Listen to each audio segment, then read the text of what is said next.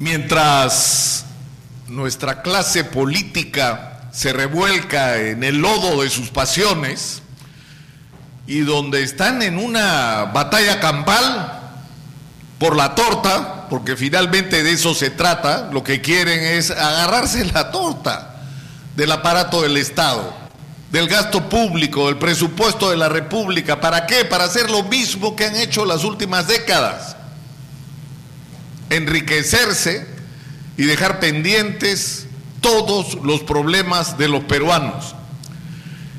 Y si en algún lugar o en algunos lugares se vive de manera dramática la consecuencia de esta irresponsabilidad, que es una mezcla casi imposible de encontrar en su perfección, es decir, una ineficiencia pasmosa y una corrupción vergonzosa, eso ocurre en el Perú un país donde se vive desde Lima de espaldas al Perú y donde no se atienden los problemas más elementales de los ciudadanos. Es decir, hemos dicho hasta el cansancio por años aquí en Exitosa que no podía estarnos ocurriendo lo que nos estaba ocurriendo y tuvo que pasar la pandemia para que todos lo entendieran, que el Perú era un país que estaba creciendo en términos macroeconómicos, pero que no estaba resolviendo los más elementales problemas de sus ciudadanos y que ese crecimiento económico tenía que ser corregido y que tenía que ir de la mano con progreso para la gente.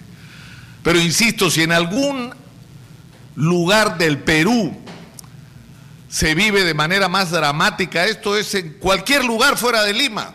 Y por eso ahora estamos en Loreto, porque por donde hay que empezar es por salirnos de esta agenda tóxica, venenosa, que nos promueven los políticos y los llamados grandes medios de comunicación y comenzar a ocuparnos de los problemas reales del Perú y de sus ciudadanos.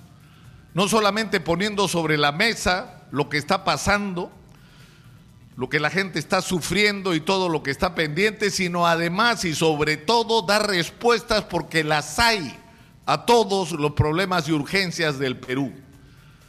Porque gracias a Dios somos un país bendito, donde no solamente vivimos una profunda crisis económica y social y estamos agobiados por la delincuencia y el alza de precios y los efectos de la crisis mundial y la falta de empleo y la informalidad, sino somos un país lleno de esperanza y de posibilidades porque tenemos los recursos que el mundo necesita en minería, en pesquería, en agricultura, exportación. Y la lista podría seguir porque tenemos todo lo que el mundo necesita. Y eso nos debería permitir aprovechar esta crisis mundial para convertirnos en una potencia.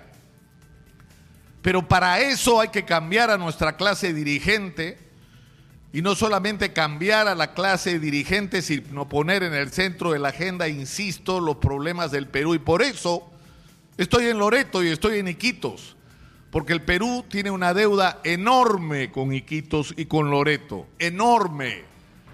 El Perú ha vivido de la riqueza que ha producido esta región.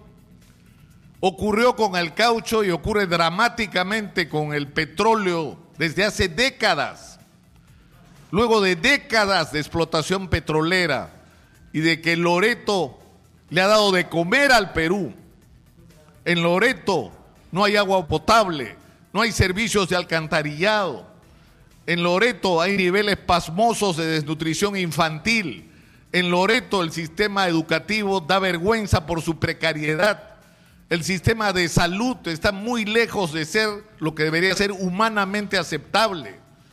Las oportunidades de empleo son absolutamente recortadas, sobre todo para los jóvenes que tienen que dedicarse a cualquier cosa para sobrevivir y que se ven por eso tentados a la delincuencia. En Loreto no hay conectividad. En Loreto, si el cielo se pone brumoso, se quedan sin señal y se quedan sin internet.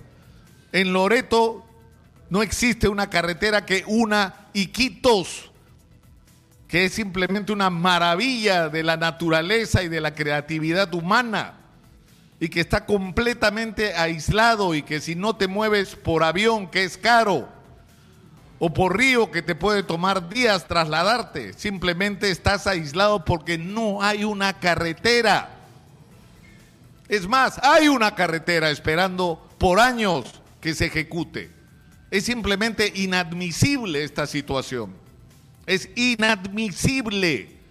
Es decir, eso hace entender la indignación que en momentos ha llevado a que algunos loretanos se digan y, qué es de lo bueno que tiene para nosotros ser parte del Perú. Por eso nosotros estamos acá, yo estoy acá, no para decirle a los loretanos lo que tienen que hacer, porque ellos saben lo que tienen que hacer.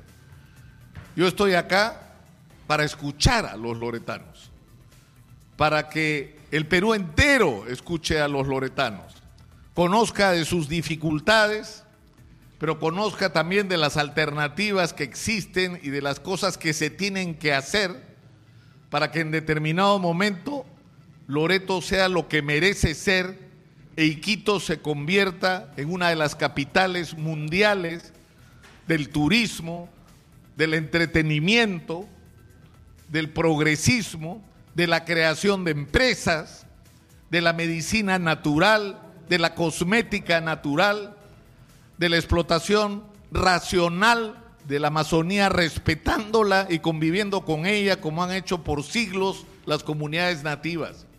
Eso es absolutamente posible y eso depende, insisto, y termino con que cambiemos a quienes dirigen este país y que los cambiemos por gente decente, comprometida con los problemas de sus ciudadanos, y esto tiene que ocurrir desde cada rincón del país.